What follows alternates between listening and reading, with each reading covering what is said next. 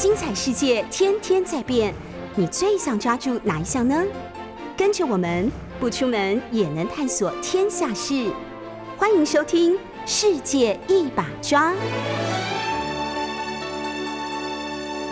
Hello，欢迎收听 News 九八九八新闻台。现在收听的节目是《世界一把抓》，我是李明璇。好，昨天晚上发生什么事情呢？有人住在万华的吗？昨天又停电了耶！哇哦，我现在有音效吗？给我一个哇哦的声音。哎，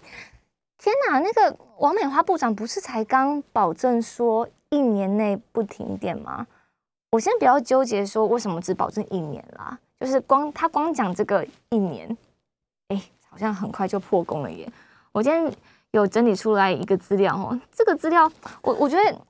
他从保证一年内都不停电，现在发生了多少事情，你知道吗？三零三到现在三月十四号，一个月的时间都还没有过去。好，三零三那个时候全台的大停电，应该大家的印象都还很深刻吧？从那个时候的停电，呃，超过有百亿的损失，然后引起非常多人的民怨，相信你跟我都是一样的。但是结果呢，经济部长王美花她才说呢，未来一年内绝对不会再发生好像这样子的大停电的疏失。哦，我现在回去看他的影片，才想起来说，哦，原来他的弹数是不会像三零三那样子的规模啦，所以各地接连的停电，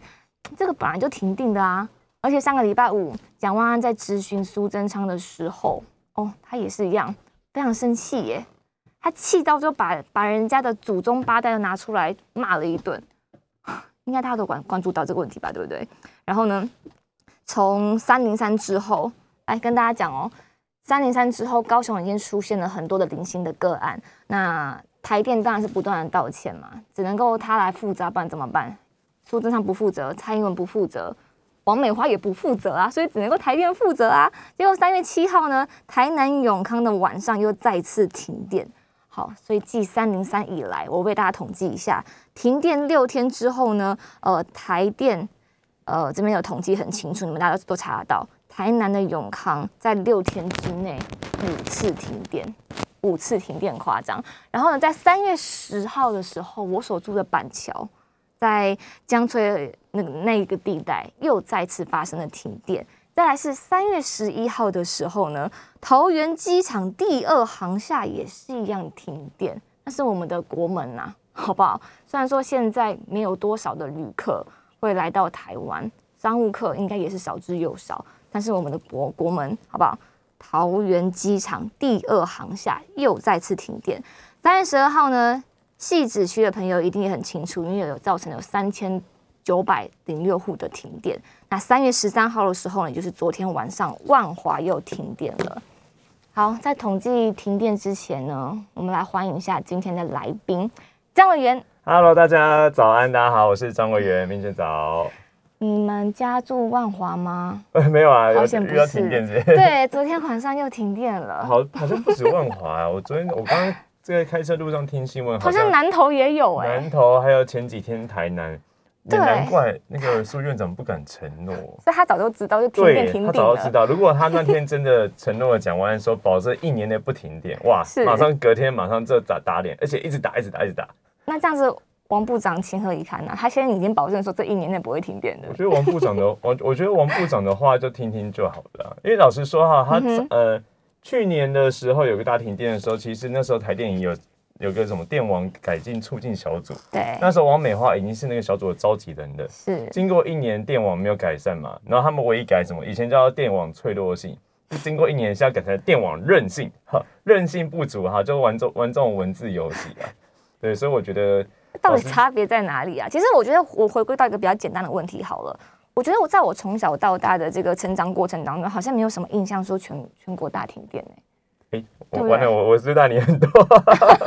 我小时候有哎、我小时候你多小的时候？我记得我小时候好像幼稚园还是国小的时候，嗯好，我七开头了，那多少我就不讲了，啊就是七七十几年次。嗯然后那时候的确小时候是会夏天啊，嗯哼夏天其实是有时候会轮流停电，嗯哼，有时候下午哈很热的时候，可能家里冷气开到一半，它就会突然停电。真的假的？对对对，以前还有缺你什么年光那代啊我我觉得我年代很很大，以前还有缺水哦。我住台北市哦，以前住台北市哦，就是那时候就住台北市。可是缺电跟呃不是不是，就是这种状况通常都是发生一种就是灾难的时候才会有吧？比如说就是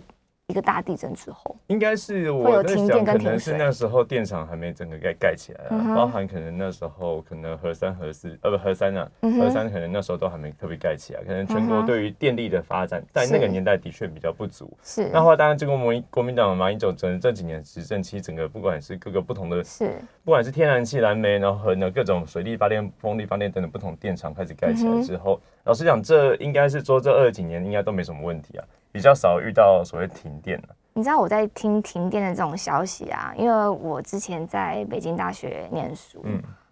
停电的这种问题啊，是在我的同学当中，他们才会在讨论的事情。比如说他们在一些呃二线城市、三线城市，哦对对他们家真的是会轮流，就是需要有一个停电的时间没错，那他们真的是他们的生活日常。没错没但。是现在这在这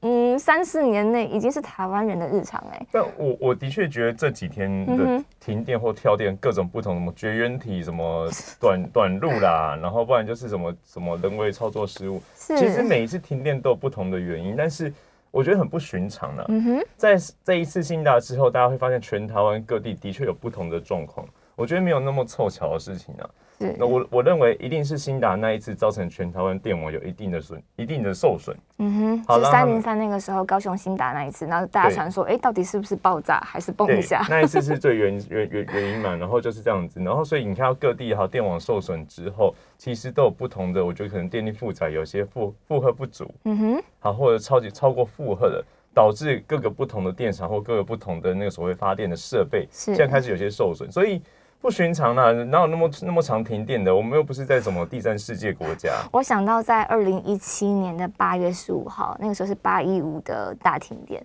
那个时候算是我们这近几年来算是首次，诶，怎么会全台停电的状况？嗯，那个时候蔡英文发过一篇脸书，他说什么？绝不停电。不是他 他讲的他有文青体好不好？文青哪有哪有哪有那么直白啊？太直白。蔡英文说，供电不只是民生问题，也是国家安全问题。哦诶，讲讲的蛮有道理的，对不对？那如果是国安问题，接下来再停电，很我就知道了，绝对不是民进党错，一定是这个对岸渗透，阿贡的阴谋，阿贡的阴谋，对岸渗透，然后侵入我们的电网。我觉得一定会有发展到这一天的啦，因为老实说，民进党面对问题都是不断的是。转移焦点丢给别人的，包含对。林明轩刚刚提到蒋万安咨询也是一样啊，他咨询苏贞昌院长，老实讲，大家或许会觉得说彼此唇枪舌战，然后各自满足自己的支持者。嗯我们回到一个国会，就立法院的殿堂，我们其实就是问问题，把事情好好的解决。譬如说，民意代表把民众问题提出来之后，那行政官员好好告诉大家说，我们发生什么事情了，我们该怎么解决。啊，那的确，他们经过一番询答之后，然后就苏贞昌就回答说，开始扯说他祖父问题嘛。但问题是，的确，老实说，我今天跳出是政政治人物，回到一般小老百姓，我都很想知道，接下来到底会不会再遇到上一次大停电的状况？我想知道，我一年之内会不会有一个比较安全无虞、可以稳定供电使用的环境是？其实这是民众的一个想法嘛没错。。哎，那老实说，很多人对于蒋万安的形象觉得说，哎，他温温的，哦他也没有什么脾气。那这样子当立法委员的话，到底能不能够就是有我们希望期待的那样子的咨询？老实说，礼拜五那个时候。呃，咨询大家在讨论的时候，嗯那时候我还没有时间去把那个完整的影片调出来看。之前我想说，这真的值得我花这么多时间去看它吗？因为我对我来讲，我觉得呃，万安哥他真的是比较温柔的立法委员。然后说，那他他真的是被苏贞昌电电爆了吧？哎，没想到我把他调出来看之后，我觉得他表现的很好哎、其实他表现真的蛮好的、啊。对，大大家不要去看那个媒体报道文字，你会感感受不到现场的那个是临场他反应。逼问苏贞昌的每一句话，真的就是我们的心声啊！你到底能不能够承诺不要再停电了？这很困扰哎、没错，而且。经济的损失，嗯，国家能够赔偿吗？我刚刚讲了，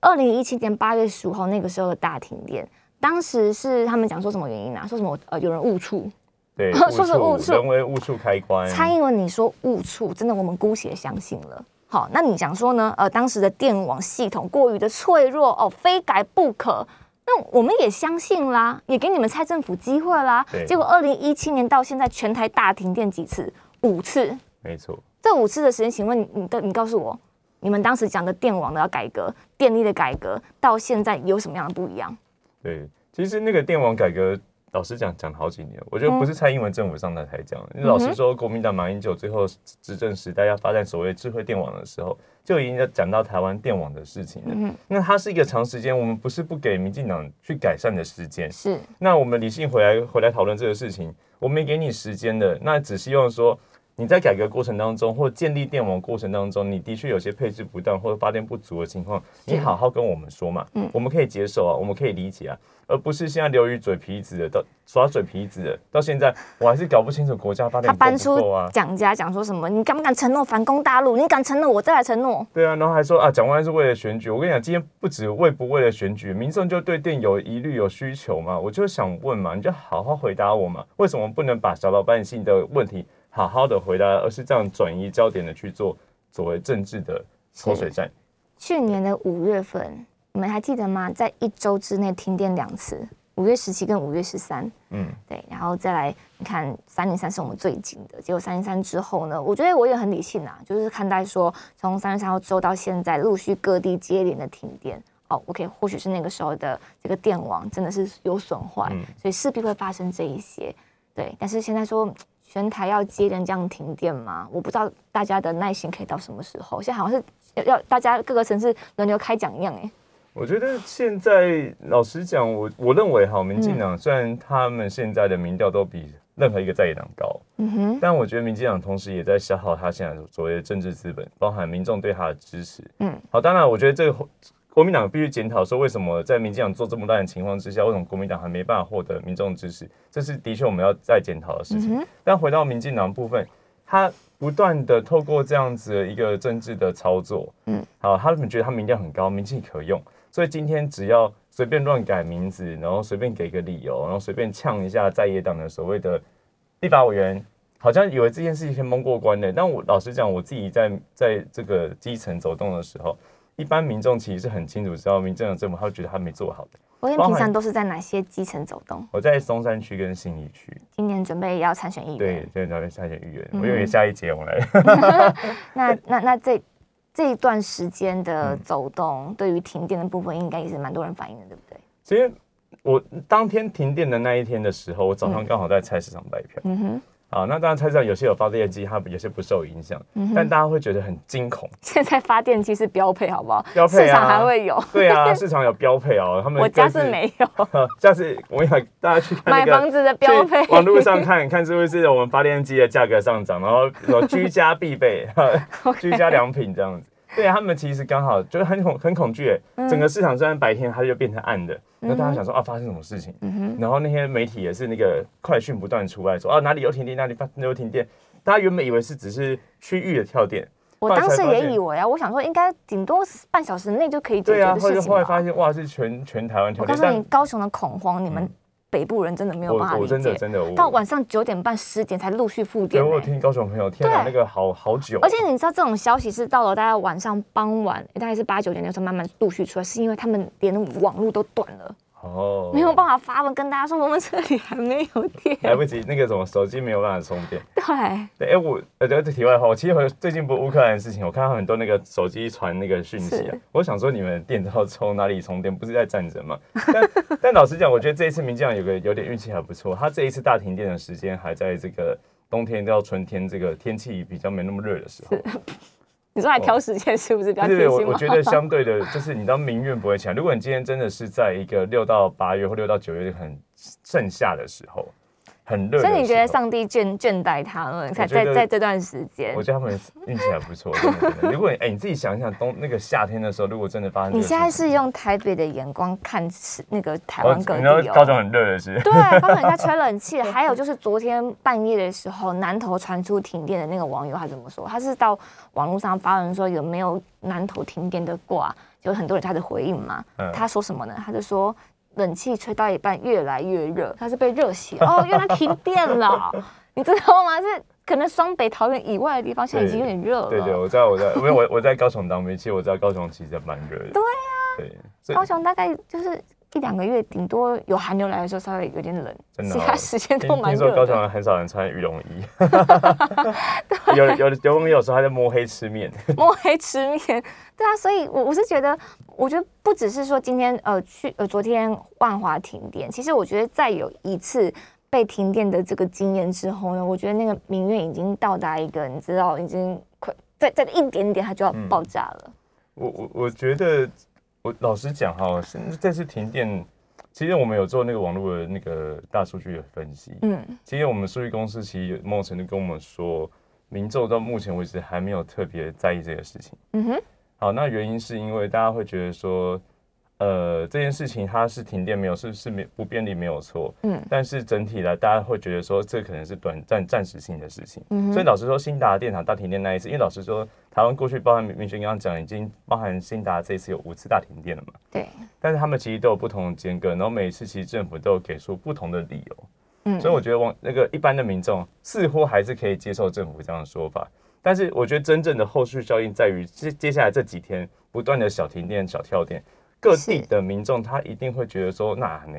怎么会突然之间又面临停电的状况？为什么我家突然又跳电停电？原因是什么东西？而且你知道那个跳电停电它是会伤那个家电的，是，那很多人很在意说家电那个电流不稳，而且过去也有很多人，就是我们那时候在公投的时候，也很多人有在讨论一个阴谋论嘛，就说哎、诶我们发电量可能不足，嗯，所以本来这供电就有所谓的降压降频的事情，是，对，你说供电量一直不足，导致为什么我们家电那么容易坏？到底是这个原厂的问题呢，还是我们发电量就是供电电力供给供给的问题呢？是其实一直都是个问题啊。那如果今天是每次经常性的停电或跳电的话，它那电源它这样子一下一下给一下不给的时候，的确会让家电损坏性比较高。是，那类似这样小小的事情累积起来，我是觉得它接接下来反而就会去累积成一个比较大的民怨。是，对，那我认为其实不管做什么事情啊，我今天不是说你做一个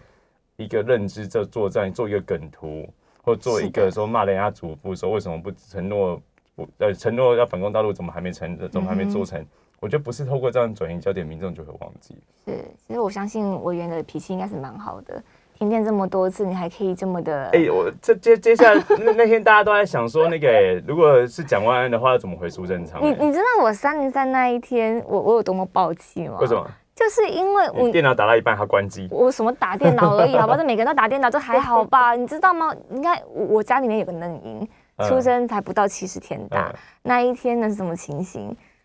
他要喝奶奶，嗯肚子饿了。我觉得有生过小孩的爸爸妈妈都知道，小朋友肚子饿就是会哭，好、然后呢，结果你就要喂奶嘛，嗯，没有电怎么办？要泡奶奶，然后没有热水，热水壶没有电。想说那没有关系，冰箱有冷藏的母乳可以拿来喝，可以喝冰的吗？不行，没办法微波。要要用不是呃是加热加热器加温哦器，没有办法加热，所以小朋友就一直哭，一直哭，哭到要拆天花板了，怎么嗯嗯没辙啊？但是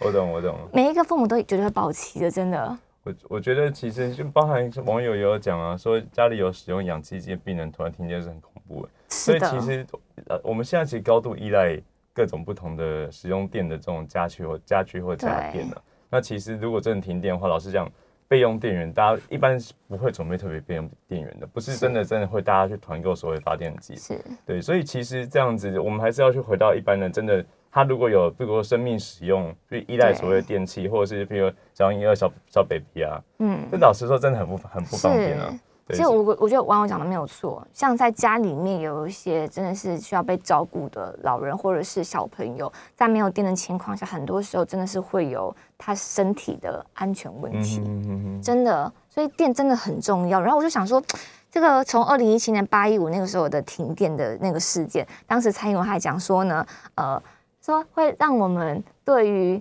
要改善电网、改善台湾供电要稳定的决心越来越坚定。我就想问说，到底什么决心呢、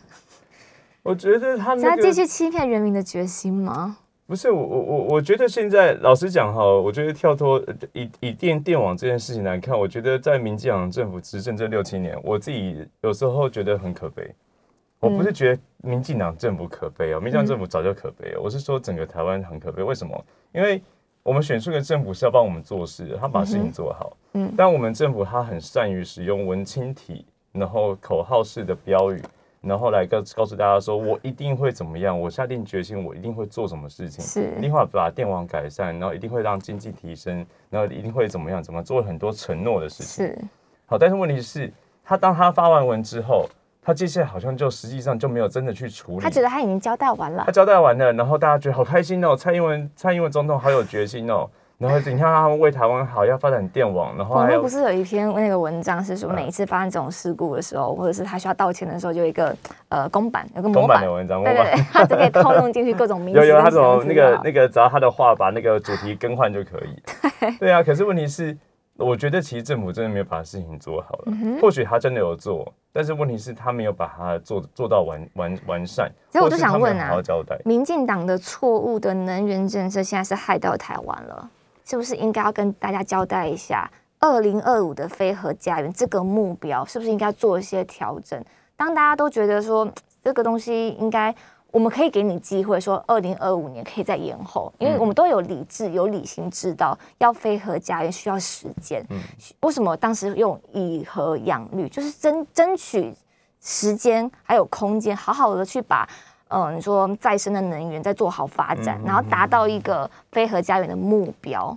我觉得这个大家都是有这个理智的，但是我们每次等不到这个政府的官员们好好的跟大家讲说，好，我们愿意做这样子的调整，还是说让大家听得懂应该要怎么样做，怎么样配合，把那个民怨降到最低，然后同时又可以解决问题，我觉得这是非常重要的。你刚讲说蔡英文很喜欢用文蜻蜓，他刚刚又传发赖给我了。因 为他赖哦，对，他说他说？他都直击首次心智教招，哎、男生们准备喽，迈向全民国防喽！我们进广告马上回来。Hello，欢迎收听 News 九八，现在收听的是世界一把抓，我是李明轩，还有今天的来宾张委员，大家好，我是张委员，委员是国民党青年部的呃前前副主任，对副主任。几年前啊，其实在呃，我我其实最早是吴敦义主席的时候任命的，哦，但是那时候是那时候因为我们是义务职，所以我是当时青年部主任叫萧敬言，嗯哼，然后他他找我过去的这样子。那后来江主席任内还留任，那朱主席他任内的时候，他有一些改变，那青年部有一些调整。嗯哼，对对对，那像我现在本身也还在立法院里面服务，嗯，对，那现在要参加这个松山新义区市议员的选举，好。讲到现在，你方不方便跟大家说你今年归根？可以啊，我刚 刚前面你好像一直很刻意，就是不想让大家知道没有我我在选区我都会讲，我今年大概三十八岁，快三十九岁，因为我是七七七十，呃七十二，OK，好那那那那这个时候很多那个你知道，因为老实说，因为是那个挂青年部嘛，很多网友会算说哇三十几岁怎么是青年部这样子，大家来赶快开开直播，我长得不像三十几岁，嗯真的啊，真的。啊没有啦，因为我我跟大家讲，我跟委员认识这么多这么长的时间，我今天第一次知道他大我十岁。我大你十岁，真的啊 我说真的，我八十二年次的，哎哦天哪，我觉得好心痛 我哦，我我要叫你哥哎，天哪，我我我没有可以啊，十岁可以叫哥啊。我我我我一直叫他委员委员，因为叫他委员哥了。我不用不用，叫我也叫，没有了，因为我我我入行我入行比较晚，我是三十几岁才开始到立法院，然后当国会助理这样子所以我加入政治圈大概到目前为止大概六七年。在三十八岁的年纪，应该国家有难，随时都可以被叫召回去的，对不对？哎，我原本没有，原本我跟你讲，一般阿兵哥是过三十八岁就不用被叫召了。我不懂这个哎，对啊，我记得是才过三十八岁，所以所以我很多的那个可是不是到五十岁还除役吗？呃，那呃不是那那是后来，譬如说我是担任那个是五十岁以前都叫。叫后备军人，对不对？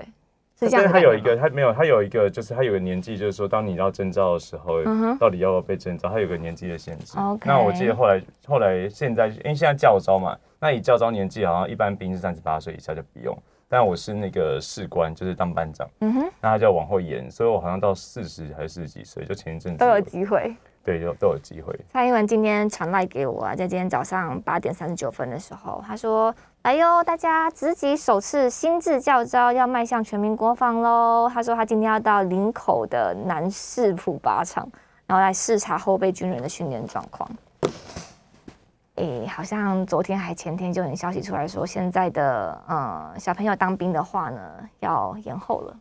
小朋友当兵延后嘛，哎对，其实还还好啊，是当四个月吧，现在是才当四个月啊。对，现在要延后了。当兵我没有当兵，其实做基本军事训练啊，那是老实说，现在四个月，然后我那时候是一年，然后更早两年，还有一些以前有什么路易特还是三年的哦，其实那个年份其实越来越短这样子。嗯那我们先讲那个教招好了。对，教招其实大家前阵子真的是觉得哇，怎么会搞什么鬼？怎么会那么矜持？你知道我们，嗯你知道教招这个话题在女生是引不起这个共鸣的，但在男生还有这个还有被可能被教招年纪，大家是非常非常关注。嗯我所有的男生群主都在讨论说，哇，这个课那个菜单，我们叫那个课程叫菜单，嗯非常的硬哎、哎、那真的很硬哎、我自己当兵的时候，嗯，好像都没有这么高密集、高密度的、高强度的这样子嗯。一个短时间的训练因为比如说，我们只有一种状况会遇到這樣。那你觉得是什么样的原因造成这样的转变呢？我觉得老实说，我觉得在就民进党政府或现在政府在在表演、在作秀。嗯嗯，因为呢，他其实一直一直告诉我们说，两岸其实像兵凶战危，很有可能随时打仗。哦，那在这个情况之下，我们要充实我们的兵力嘛，对不对？是但是问题是呢，大家我们刚刚讲了四个月的这个军事训练的这个现在当兵四个月，嗯，如果真的是面对一个很危险的一个战况的时候，嗯其实四个月不够了。嗯你看看我们其他国家有面对战争的话，像韩国，韩国就是哎呦，我印象中是两年嘛。对，然后以色列他们是全民皆兵，因为以色列过去长期跟这个所谓的这个巴勒斯坦，他们都有一些武装军事的冲突，是，所以他们不管男生女生，其实都会学会，都会学会一般基本的武器的使用。那其实其他国家今天有征兵制的国家，就是每个人都当兵，或每个男生都当兵国家，基本上他都是面对有冲突、潜在可能的对手的时候，像我们国家是征募并行，我们目前是征募并行。对但是问题是，譬如说，你说你民进党政府一直告诉大家说，我们要抗中保台，我们随时准备好面对对岸打过来了。对打过来之后，我们要站到最后一兵一卒，连拿个扫把都要站到最最后的情况之下。嗯，你在一般的军事训练的这个当兵的时候，你现在却只有四个月。为什么四个月？当然包含过去不同时代、不同政府都有开很多承诺，说要从征兵制改成募兵制嘛。是，好，那这时候很多国民党的人或者是蓝蓝营的人就说：“哎、你民进党真的要打仗的话，你为什么现在给一男只四个月？你给让他至少训练一年啊，让他对于军事武器比较熟悉啊。”是，这时候民进党很厉害哦，他就跳出来，他说：“募兵制当时是你马英九做的，马英九改的。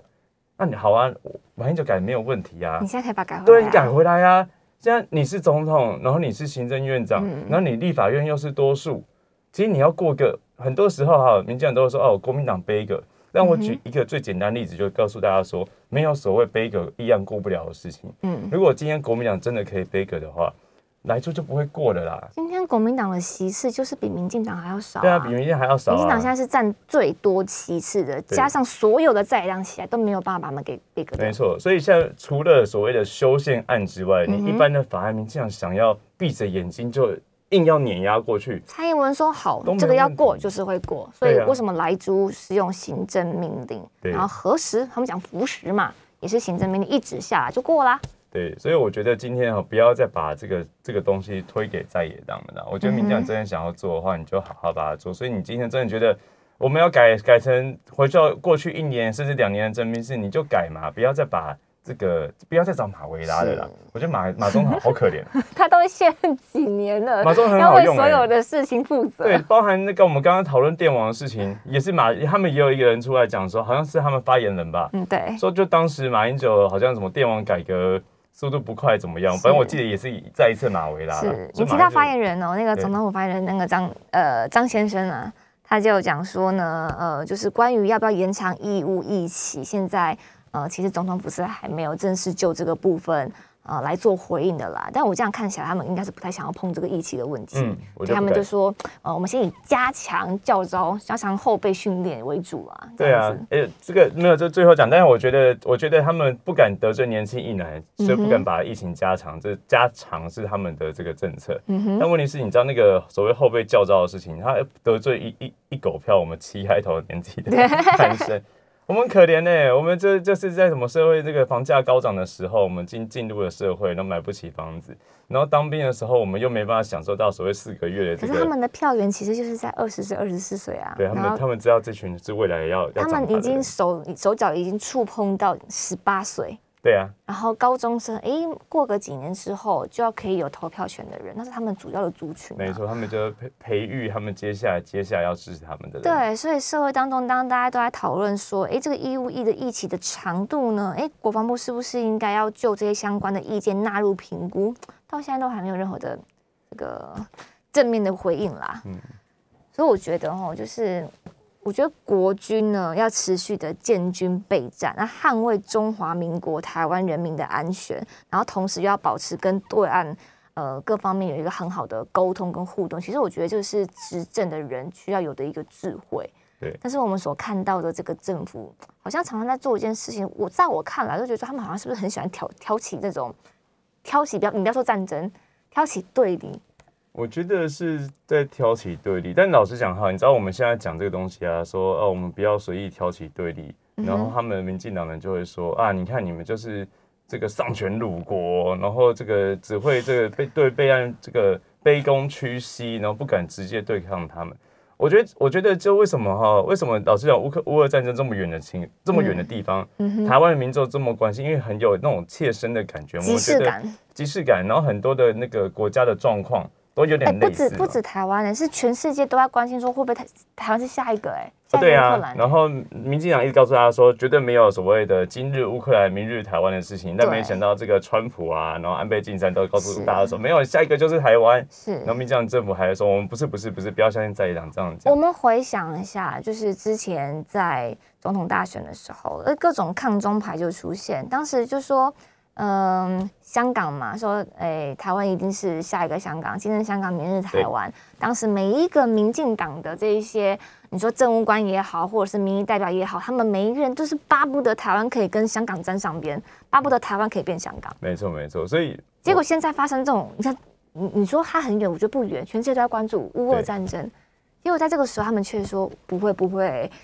台湾不会变成乌克兰，大家放心。这个时候。论调跟以往都不是不一样没有所以所有的价值啊，只要是顺从民进党才是对的。他们现在发现说，真的有导弹了，真的有子弹了，真的会有人员伤亡了，不敢讲了耶。对我我我其实我其实觉得今天没有人想要战争，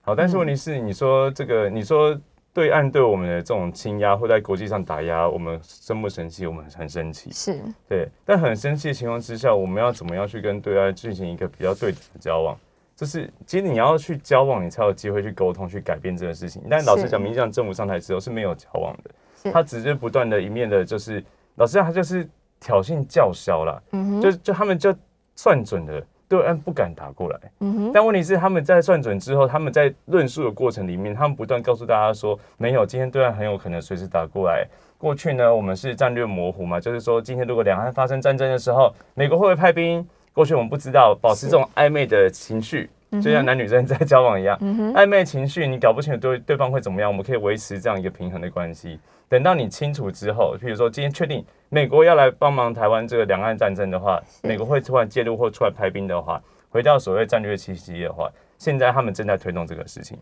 那如果今天真的是所谓的战略栖息，美国承诺会来台海帮助的话，那换句话说，也是逼使对岸必须有更进一步的空间。去做更强硬的手段，好，那那如果真真的发生到这个情况之下，两岸其实是很有可能会发生战争跟冲突的。是，但是他们就是透过这样论述告诉大家说，两岸就是会战争会冲突，但我们做好准备是什么东西？老实讲，一开始乌俄战争开始的时候，我那时候还在节目上举个例子啊，嗯，我说如果今天真的发生空袭啊，大家去找所谓的地下避难所或防空洞，嗯，哎，你知道在哪里吗？我不知道。不知道哎，就其实就是没有人准备。然后接下来我们的食物、我们粮食，我们要怎么样去做所谓的生存的事情？嗯，这个政府，这个告诉我们说随时会发生战争，政府他没有做好类似好的教育，一直都在讲抗中保台，抗中做的非常的好，做的很足啊。但如何保台？我我有啊，他们透过两两件事情啊，一个是键盘啊。一个是嘴炮啊，我们这个台民进党政府最强的两项武器，一个就是用键盘打字，用一四五零去反攻；，另外就是嘴炮。嘴炮是谁？像苏贞昌这样子。我想说，苏贞昌今天对这对蒋万那种辩论的方式啊，他放到这个全世界各地哈，他去展开一个两岸大辩论，我觉得他铁定赢的啦。那种又有点又不又不要脸，然后又厚脸皮，然后完全不在乎对方的看法跟讲法，就只是想要用抹黑的方式转移焦点的方式。这真的是辩论上的高手啊！是我们待进一段广告回来之后呢，我们好好来谈一下上个礼拜五苏贞昌他跟蒋万安之间的这个呃冲突好。冲突好，我们今天晚上马上回来。好，回到节目的现场，我是李明璇，今天是委员来到我们的节目。好，张委员。好啦，千错万错都是别人的错，这就是典型的苏式风格。在上个礼拜五的时候呢，其实最近从三零三开始，真的是全台的停电不断。我讲停电哦，我还不想讲说一定会缺电，OK？嗯，停电不断，民怨四起。那行政院院长苏贞昌呢？上个礼拜在立法院面对国民党的立委蒋万安的质询的时候，哎，他不仅是拒绝承诺，哎，不会再停电哦，他不他不愿意承诺这个事情，但是他还反酸蒋万安说，你祖父还保证说要反攻大陆，哎哎，反攻大陆可以跟你承诺不停电可以相比哦，所以他换句话说就是说，你们就停电停定了嘛？对啊，我我我我后来有发篇文章啊，我说我说哈。我们先从酸的角度来讲啊，我说其实蒋万绝对问到点。好，从后来事实证明，这几天停电也看得出来，的确苏贞不承诺是有其道理的。他身为一个行政院长，他知道我们知道肯定会停电，对他知道我们肯定会停电，而且他万一承诺的话，他就被赶下台。没错，所以完全没承诺。王美花还傻傻在旁边说：“对，我我可以承诺。”那我比较单纯一点，还赌鸡排，赌鸡排，但他没发，还没吃到，这样很很生气。等到现在三三零三，等到今天三一四了。对，所以我我的意思是说，其实酸一点角度是说哈。苏贞昌不敢承诺，一定是有原因的，因为你要知道，苏贞昌是一个连神明都敢骗的人哦。如果今天连神明跟保生大帝他都敢欺骗的话，那其实他假装的去做一个政治承诺，假装去演场戏，说没问题，我拍胸脯保证，一年内绝对不会停电，或者是到民进党这个蔡英文总统卸任之前都不会停电，很简单嘛，因为民进党不会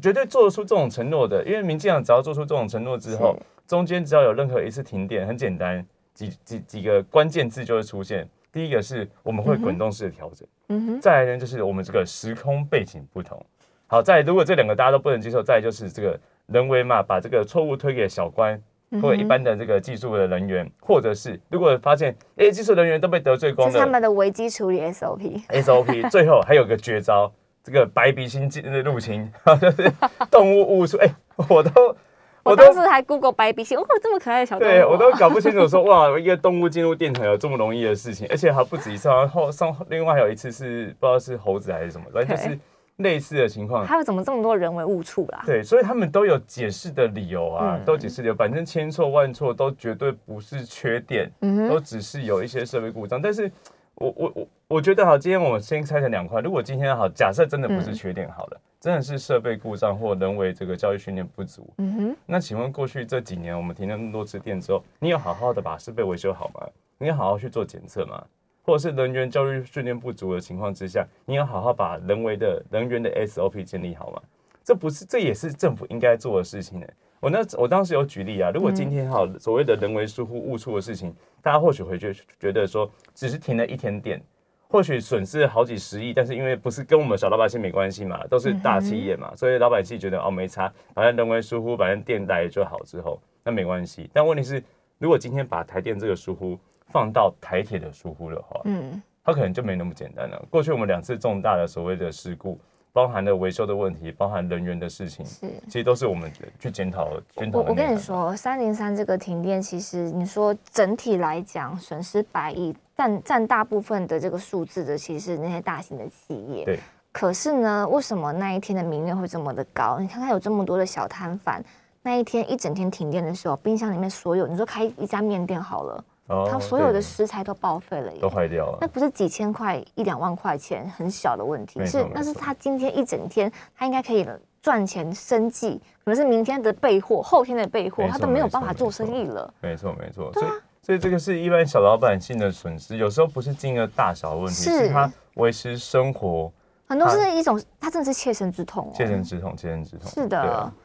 所以我觉得。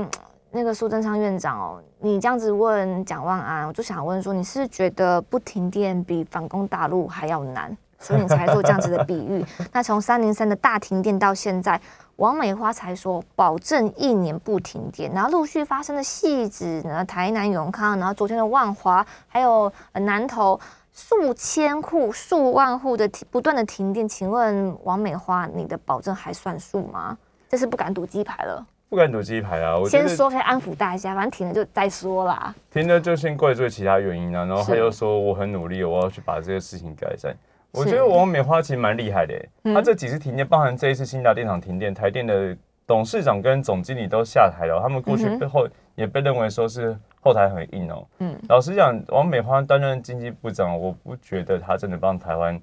做了什么重大的改革，嗯不管是电网，不管是能源占比，他唯一做做最好的事情就是就是霸占位置不下台。哎、对，这是他，他这是他的成成果，他的成就，嗯他获得功勋勋章，他真的做最好的是把这个公投挡下来了。好，在公投的时候，对，在公投的时候，我第一次看到王美花战力那么强，而且不断的跳出来，然后去为政策辩护，好跟不好不用讲，他梗图也做了不少了。嗯哼，对，但是他你看他过去有这么多的失误，老师的王美花前一个叫沈荣金，沈荣金是高升，沈荣金在前一个叫李世光，嗯李世光其实当时就是为了他任内有一个这个也是也是大停电的这个事故，是，他就他就这个负责下台嘞。那王美花现在就是说，今天现在民进党政府定调就是说，今天要有人留下来，持续的去让电网变得更好，持续的去改善这件事情。但问题是，我一开始有讲到，已经给你一年了，电网要给你改善一年了，请问你做了什么东西嘛？那你你进度你还是要跟国人报告，说我台电真的去做了什么事情，包含现在我们刚刚讲到能源配比政策，嗯哼，这样也很危险啊。就是我们我们以前就已讲到，刚刚明轩一开始讲到，不管是二零二五的非核家园，或者是是这个减零碳排的目标，包含所谓天然气占比，我们就一直讲说天然气占比是很危险的事情，五十趴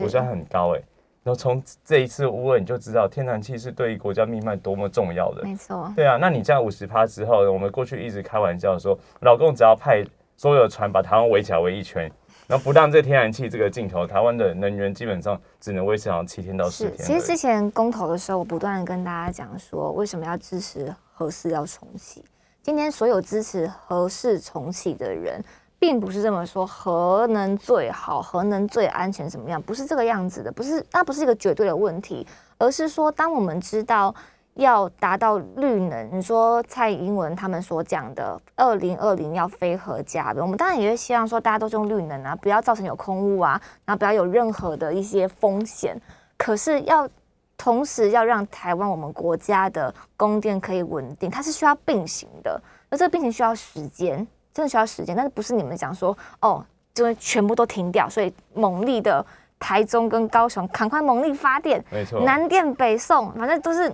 他们的废在那边帮我们做滤滤芯啊，他们在做那个空气清净机，然后来支持首都的电力，让你蔡英文的官邸可以持续有电。其实我觉得他们没有想清楚的一件事情就是，很多时候你做出来的承诺很重要，没有错，嗯但是当犯错的时候，你有没有办法修正？但他们不愿意修正，而是先耍嘴皮子，先把人家的那个祖父拿起来骂一顿，就说你们不是要反攻大陆吗？怎么不敢承诺？你现在立刻承诺承诺啊！你承诺我就承诺。我觉得很像小学生，有够幼稚的。这我就觉得史上最没品的院长就是行政院院长苏贞昌啦。而且我觉得现在应该要封他叫做什么停电内阁。哦，停电那个 可以可以，只要苏贞昌跟王美花再任一天，台湾的停电就看不到尽头。没错没错没错。其实那个我觉得能源的政策好吧，那电厂的事情，老实讲，我觉得受害的最后还是我们台湾民众了。是先拿这一次，大家知道中火其实它又重启了很多机组，然后新增很多机组，然后去对发电嘛，所以它燃煤其实一直不断使用。那其实我们回到所谓，那在这一次的论述里面，民进党有个论述告诉大家说，为什么今天电会看起来会呃有点缺电的感觉，电力发电不足，还不是国民党你在打三阶，打那个大韩电厂的新建案。嗯那问题是我们没有，我们是希望建立核四，然后去增增加发电嘛。是但这个时候，民进党在这个时候就是国民党党，然后这个电厂缺电。但大家记不记得，当时苏贞昌在这选新北市长的时候，当时行政院长叫赖清德对，他要在这东北角所谓深澳，也是盖一个也是天然气的这个发电厂接收厂。结果被挡下来啦、因为当时原本民进党告诉大家说，我们绝对缺电，不盖的话一定缺电。后来发现苏贞昌要选新北市长，发现在地新北市民反对这件事情的时候民进党告诉大家说不缺的，没有问题，我们可以不用盖深澳了。哎，当当时他是就是说他拍人家肚子的，好像是哪一次，对不对就是那个肩膀还是有有有一个里长，他拿了一叠资料，就是说希望可以他好好慎重考虑一下，然后他就在拍他肚子说对好了，我知道。我知道了。所以苏贞还现在说蒋万安小混混，你那当时那个影片大家去调出来你是，大流氓好吗？对吗？而且蒋万安被讲小混混，我觉得蛮好玩的，你知道呃这个说不让过去吧？人家气质这么好，对没有你差多我了。我觉得这个也是蒋万安的突破，当然蒋万安绝对不会小混混，但是问题是嗯很多人都说蒋万安可能有一点点比较贵气一点点。好，嗯所以说你要讲他小混，他其实某种程度他接地气那个气那个气势跟形象出来了。对，所以我觉得还是可以啊。委员在今年呢，准备要选台北市议员，是在松山新一区。对，对，因为你最后的一点时间跟大家讲一下，嗯，对我们这次出来选举，对我们这个在松山新一区，我们现在先先拼国民党党内初选，嗯初选是电话民调啦，嗯那最后就是也是大选嘛。当然，国民党在这次选举，我觉得相对比较艰辛，很多基本盘其实比较萎缩，加上嗯还有民众党的事情这样子。但我觉得回到政治人物核心，都还是要把事情做好，事情做好，你的政策跟政界是重要。虽然它无聊，但问题是，其实市民是会愿意听的。包含我在拜票的时候，都会遇到类似市民问我的政见，我都会很好的回答他们，让他们知道我的想法是什么这样。是好，今天的来宾呢是松山新域的实验里参选人张委员，谢谢他今天来，感谢，拜拜。